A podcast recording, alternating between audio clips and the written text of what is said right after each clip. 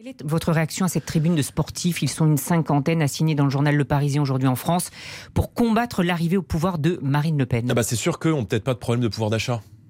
Voilà, c'est sûr qu'eux ont peut-être pas de problème pour finir les fins de mois, ils ont peut-être pas de problème de sécurité compte tenu des quartiers dans lesquels ils C'est doivent peut-être vivre. pas sur le pouvoir Donc, d'achat je- qu'ils s'expriment. Oui, bon, c'est c'est le cinéma habituel, si vous voulez, de, de- de gens qui sont privilégiés, qui euh, ne connaissent aucune des difficultés que connaissent des millions de Français qui aujourd'hui n'arrivent plus à faire le plein de leur caddie, de leur voiture et qui ne peuvent pas sortir ou laisser, laisser leurs enfants sortir dans les rues sans avoir la crainte que leurs enfants soient agressés.